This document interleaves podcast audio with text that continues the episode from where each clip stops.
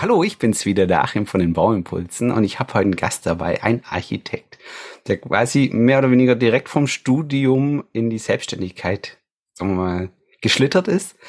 Darum soll es aber heute nur am Rande gehen, sondern er hat dann in der, in der Zeit seiner Selbstständigkeit, die schon vor der Wende gestartet hat, mit seiner Frau zusammen, oder besser, seine Frau hatte die Idee für etwas, ein Spiel, mit dem es um alle Fehler geht, die so auf Baustellen passieren können. Und darüber reden wir heute. Wir reden heute über das Mängelquartett. Seit 20 Jahren macht er mit heute zehn Festangestellten relativ komplexe Umnutzungsprojekte. Was es genau ist, werden wir aber auch noch erfahren, weil da bin ich auch ein bisschen laienhaft unterwegs. Und der macht die nicht nur in Deutschland, sondern auf der ganzen Welt. Und ich glaube auch, da gibt es das eine oder andere Spannende, was wir erfahren können. Die Architektur ist für ihn so spannend, dass er bis ans Ende seiner Tage hofft, in diesem Tätigkeitsfeld bleiben zu können. Sein Name ist Thomas Carsten. Ich freue mich, dass er hier ist. Hallo Thomas, schön, dass du da bist. Hallo Achim, danke für die Einladung.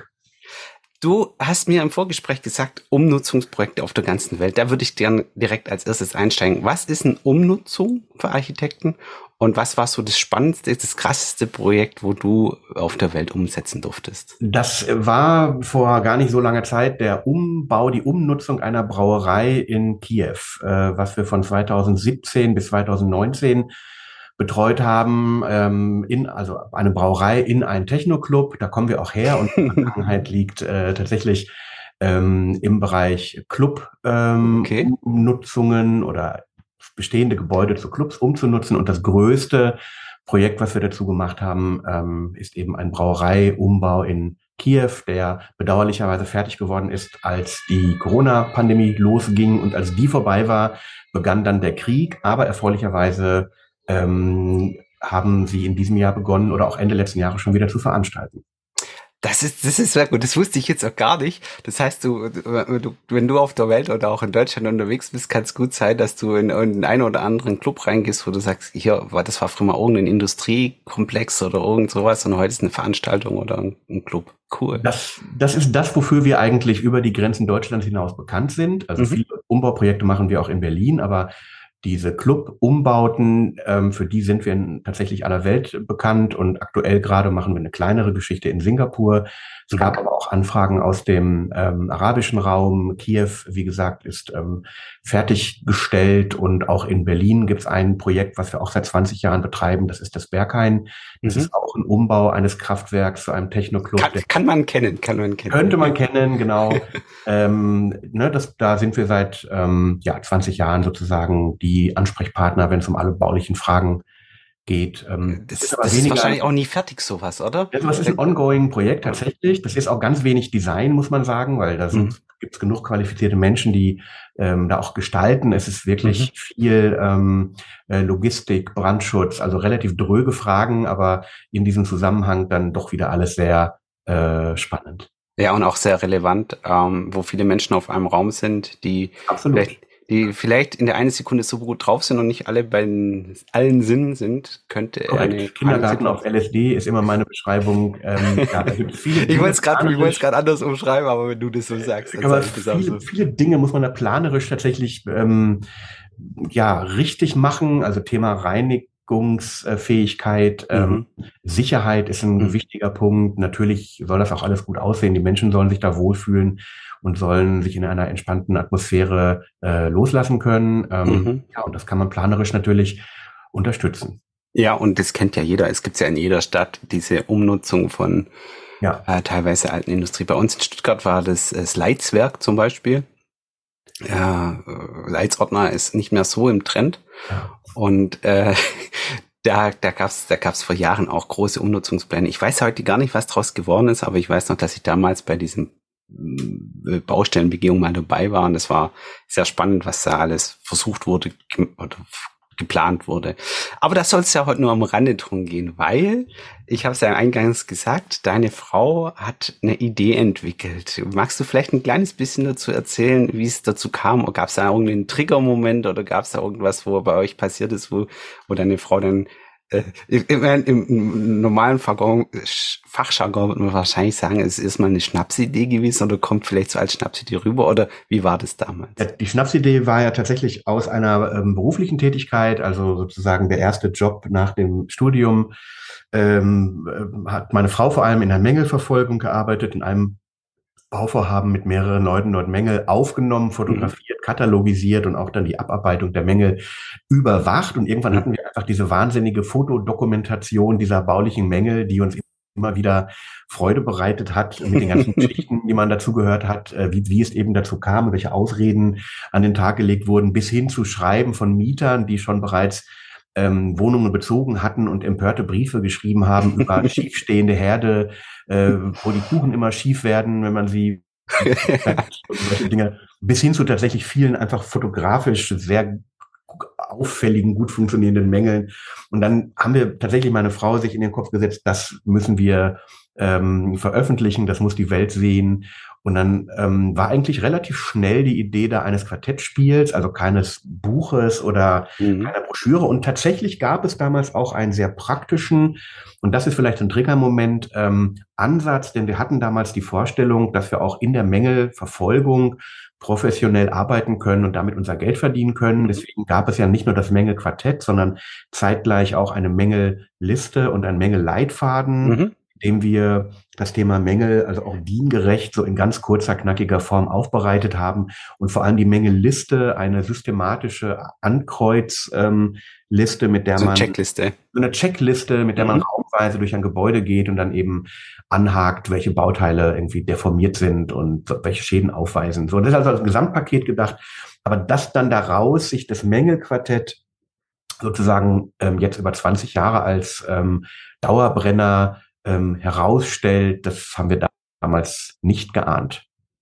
Ich bin auf euch aufmerksam geworden, weil ein, ich glaube, das war auf LinkedIn, jemand darüber gesprochen hat und ich bin mir nicht mehr sicher, welches Bild oder was er damals gepostet hat, aber auf jeden Fall, was mir, was mir aufgefallen ist, ist dieses, dieses Mängelquartett und ähm, das kann man sich auch bei Amazon bestellen, das kann man im Buchhandel sich holen, das gibt's überall oder kann man jetzt tatsächlich nicht mehr bei Amazon bestellen? Da ich habe es bei Amazon bestellt. Meine Version aber das ist eine Weile her, weil das machen wir nicht mehr. Die, da gefallen uns die Verkaufsbedingungen nicht so gut, aber mhm. äh, nahezu alle Buchhandlungen Deutschlands ähm, bestellen bei uns Fachbuchhandlungen. Inzwischen auch, da hatten wir große mhm. Sorge, mhm. dass das vielleicht auch von Fachexperten ähm, äh, zerrissen wird und die sagen, das stimmt alles gar nicht, was ihr da ähm, in dem Leitfaden zusammengeschrieben habt. Aber das ist nicht der Fall, sondern im Gegenteil, wir sind ja sogar bei ähm, Fachbuchhandlungen, Rechtsanwälten, Baufach, äh, Sachverständigen äh, kaufen das ein und so weiter. Überall, also, überall. Scheint,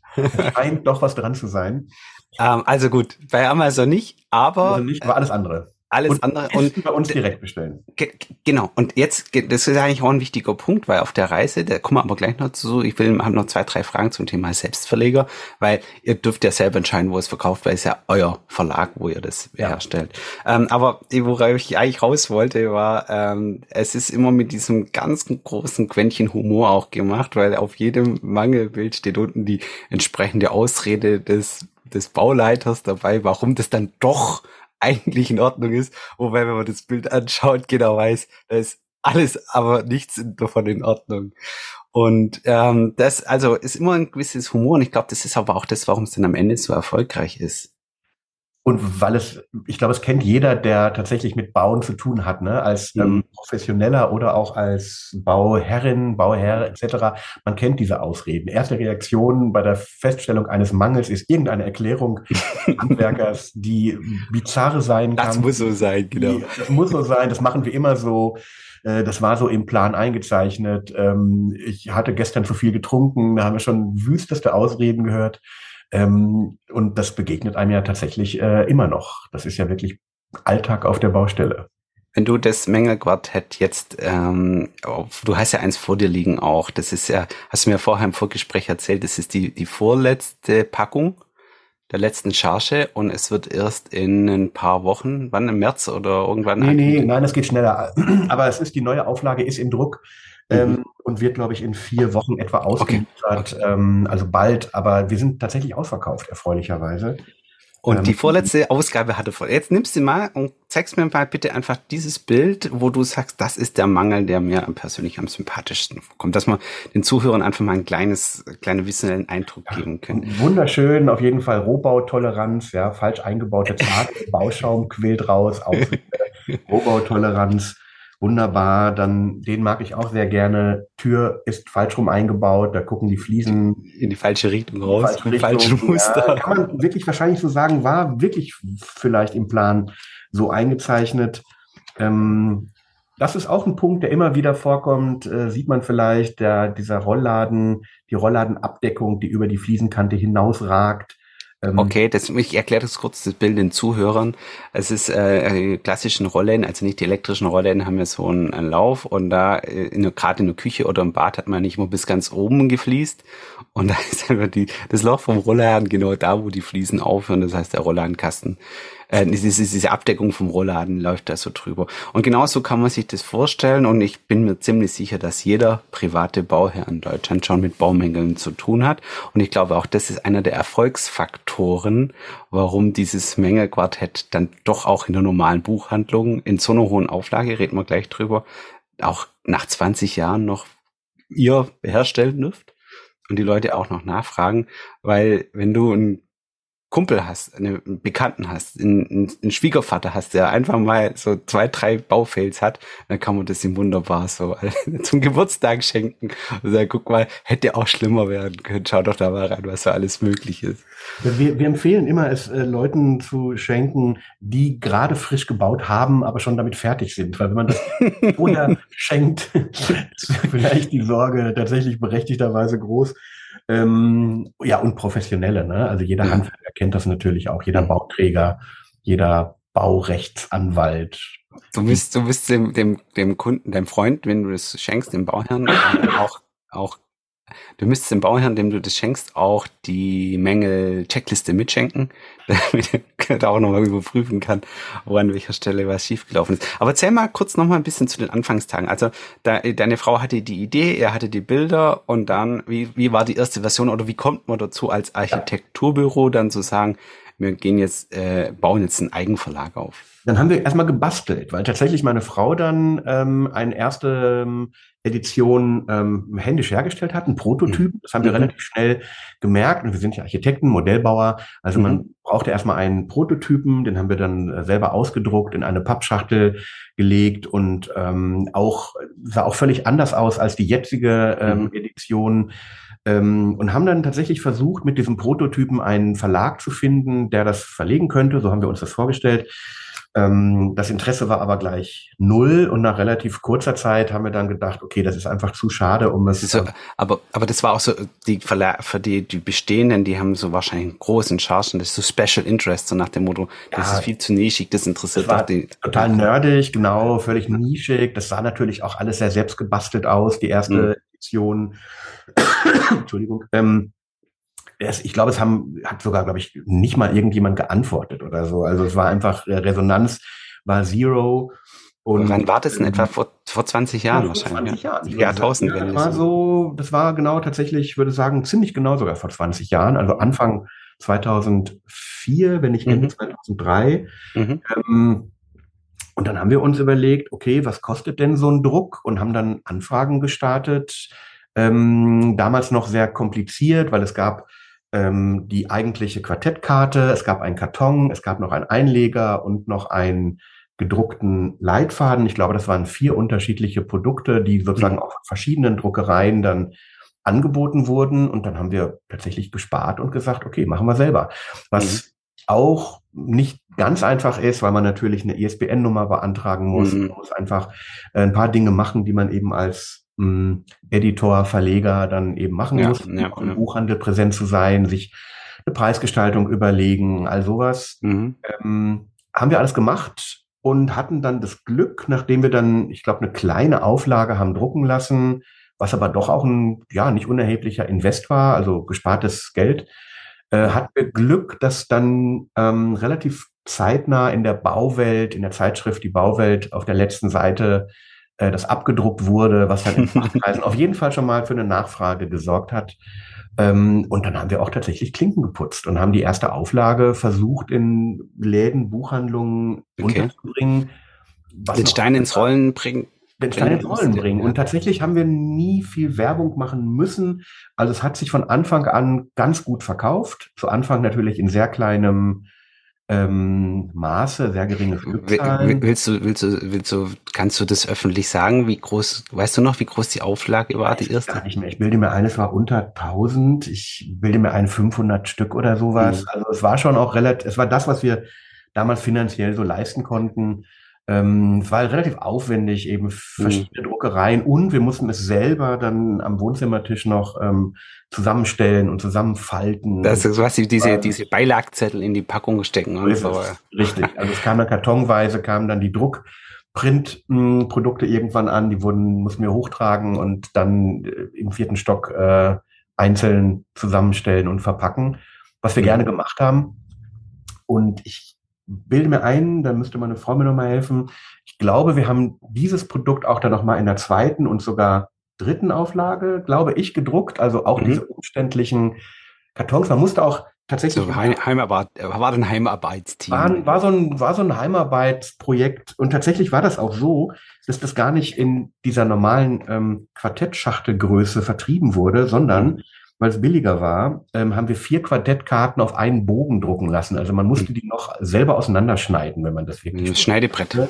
Schneidebrett, genau. Was auch ein bisschen herausfordernd natürlich war. Und danach, nachdem wir dann, glaube ich, drei Auflagen immer noch, also Auflage unter 1000 Stück, würde ich sagen, aber nachdem wir drei Auflagen verkauft hatten, haben wir uns entschieden, okay, jetzt machen wir es nochmal richtig, haben einen Grafiker kontaktiert, dessen ähm, Arbeit wir kannten und der vor allem ein mhm. Buch veröffentlicht hat. Formulare gestalten heißt das. Boris mhm. Schwesiger heißt der Grafiker. Und der hat dann dem Mengequartett dieses heutige Antlitz gegeben, also Gelb, Signalfarbe, die Schrift und hat das Ganze komplett grafisch überarbeitet. Da war der Proof erbracht. Ihr wusstet, das, das, die Leute wollen es auch, okay. Genau. Und dann waren wir auch sehr begeistert und vor allem wir konnten dann ähm, das als Quartettspiel tatsächlich bei einer einzigen Druckerei drucken lassen, was auch ein enormer ähm, Komfortzugewinn ja, war für ja, den Vertrieb. Ähm, das hat dann natürlich nochmal eine Menge Geld gekostet. Wir sind da sozusagen immer neu ins Risiko gegangen. Aber ähm, wie wir mittlerweile ja wissen, war das eine gute Entscheidung. wie hoch ist die Auflage, die aktuelle Auflage? 10.000 Stück. Das ist schon, schon krass. Das ist auch eine Menge. Du hast mir erzählt vor ein paar Wochen schon, da wo wir mal drüber gesprochen haben, dass ihr da auch ein, ein Lagerkonzept euch überlegen müsst, weil es ins normale Architekturbüro nicht reinpasst. Ja, das, das unterschätzt man eben auch, ne, so Kleinigkeiten. Also es kommt ja dann irgendwann geliefert auf Europalette, dann muss man das irgendwo einlagern. Das stand tatsächlich jahrelang bei uns im Architekturbüro ähm, wurde auch da verpackt. Ähm, mhm. Inzwischen haben wir aber keinen Platz mehr im Büro, so dass wir einen, äh, irgendwann einen Überseekontainer gekauft haben und den aufgestellt haben im, im Garten außerhalb von Berlin. Und äh, da ist sozusagen die Auflage eingelagert und wird dann immer in kleinen Portionen ins Büro geholt und dort eben ja vorgehalten, verpackt. Ähm, und ich bringe sie eigenhändig zur Post. Das ist cool. Ähm, du hast mir vorher gesagt, diese, vor, diese vorletzte Packung, diese Auflage, die wo ihr jetzt nachbestellt habt, die würdest du mir auch handsignieren und ich dürfte sie unter den Podcast-Hörern verschenken. Also der erste Podcast-Hörer, der möchte, kann sich gern bei mir melden und er kriegt dann diese vom Thomas Carsten handsignierte. Und, und meiner Frau. Und, seine, und seine Frau natürlich nicht zu vergessen, weil die ja, ja die Ideengeberin ist, genau. Die geistige Urheberin, definitiv, ja. ja ähm, unterschrieben und zugeschickt. Und ähm, warum ich das super spannend finde, ist, weil ich im Alltag ja auch sehr viel mit Mängeln zu tun habe durch die, durch die Memo-Meister ähm, Software. Aber warum ich spannend finde, ist, glaube ich, dass tatsächlich man das auch ein Azubi mal schenken darf im Onboarding-Paket. Dass wenn man einen neuen Mitarbeiter bekommt, der vielleicht das Unternehmen wechselt und ich sage, hey, hier gebe ich dir mal mit, dass all das, was da drin ist, wollen wir nicht, dass du es bei uns machst. Und die Ausreden, die da drin stehen, die kannst du dir direkt mal merken, die will ich auch nicht hören. Und darum ein bisschen mit dem Augenzwinkern, das dann doch relativ schade, also es ist ein Thema, das ja relativ schade ist, weil man teilweise einfach ähm, auf die Baustellen Geld mitbringt, wenn man genau. Probleme äh, das war auch, ja. das war auch ein Ansatz tatsächlich, weil am Ende läuft es ja darauf hinaus, dass man sich mit der Baufirma auch irgendwie verständigen muss. Ne? Da sind Mängel mhm. passiert. Einige Mängel kann man beheben. Das ist ja erstmal der erste Schritt. Ne? Die Firma hat ja auch immer das Recht, mhm. äh, wenn der Mangel anerkannt wird, eben diesen zu beseitigen. Das steht ja auch so in der VOB drin. Mhm. Aber dann gibt es ja eine Situation, wo sich vielleicht ein Mangel gar nicht beheben lässt oder es einen mhm. Zweitversuch gibt, einen Drittversuch gibt, die Firma auch eine Mangelbehebung ablehnt. Also dann starten ja so komplizierte Prozesse, die mhm. bei einem Familienhaus, vielleicht geht es ja um ein paar hundert Euro, bei größeren Bauvorhaben kann es ja eine Menge Geld sein. Das heißt, man muss irgendwann auch einen Mangel bewerten und schauen, mhm. ähm, mit welchem Aufwand lässt sich dieser Mangel beheben? Lässt er sich überhaupt beheben? Ist das überhaupt ein gravierender Mangel oder ist das eine hinzunehmende Unzulänglichkeit? Das gibt es nämlich auch. Das wollen private Bauherren immer nicht gerne hören, dass man gewisse Dinge auch beim Bau nun mal akzeptieren muss, ja, ja. eben aus einem betrachtungsüblichen Abstand auch beurteilen muss. Also Parkettschäden macht man nicht im Liegen mit der Lupe, sondern hm stehend oder sitzen, solche Dinge. Es ist, das, man kann, man kann die Toleranzen und alles einhalten, muss halt wird entsprechend teuer? Und Richtig, man muss es vorher definieren ja. und muss dann auch erhöhte Toleranzen überall ausschreiben. Mhm. Wenn man das nicht macht, dann muss man tatsächlich wissen, dass Bauen eben auch gewisse Unschärfen zulässt. Das ja. ist mal ja. so und das ist natürlich für jemanden, der einmal im Leben viel Geld in die Hand nimmt, hart zu verstehen, würde man bei einem Auto auch wahrscheinlich so nicht akzeptieren, aber beim Bauen ist das ein bisschen anders. Da ist halt dann doch viel Hand, Handwerk ja. mit dabei, ja. ja. Ähm, ich freue mich auf jeden Fall, dass du dir die Zeit genommen hast, ein bisschen die Geschichte hinter dem Mengequartett vor uns, vor den Zuhörern im Podcast auszubreiten. Ähm, den Link zu dem Formular, wo man es bei euch direkt bestellen kann, packe ich natürlich auch gerne in die Show Notes rein auf, auf, äh, ich, ich bin äh, echt erstaunt gewesen, das wusste ich vorher nicht, dass ihr äh, diese, diese Techno-Umnutzungssachen äh, macht. Das ist super spannend. Ähm, äh, vielleicht, wenn ich mal in irgendeiner Stadt bin oder in irgendeine Stadt gehe, schreibe ich den E-Mail und frage, hey, habt ihr da das gemacht oder was habt ihr hier gemacht? Und dann gehe ich dahin. Habt ihr was in Köln gemacht mal? Nein, in Köln haben wir noch nichts gemacht. Okay, also wer jetzt in Köln eine alte Fabrik umnutzen lassen möchte, einen richtig coolen neuen Technoladen, der weiß jetzt, an wen er sich wenden kann. Aber ich schätze mal, melden, ja. genau. ich schätze mal, in der Branche seid ihr da schon sehr gut bekannt, weil ich vermute, dass das jetzt auch nicht so viele auf der Welt machen. Vielen Dank, Thomas, dass du dir die Zeit genommen hast. Ja, sehr gerne. Hat Spaß gemacht. Und ich wünsche eine gute Zeit. Viele, viele, viele weitere Jahre am Architekt Tisch sitzend, viele, viele, viele Mängelquartette zu Poste tragend und bis bald mal, ja? Tschüss. Ja, Dankeschön und ebenso bis bald.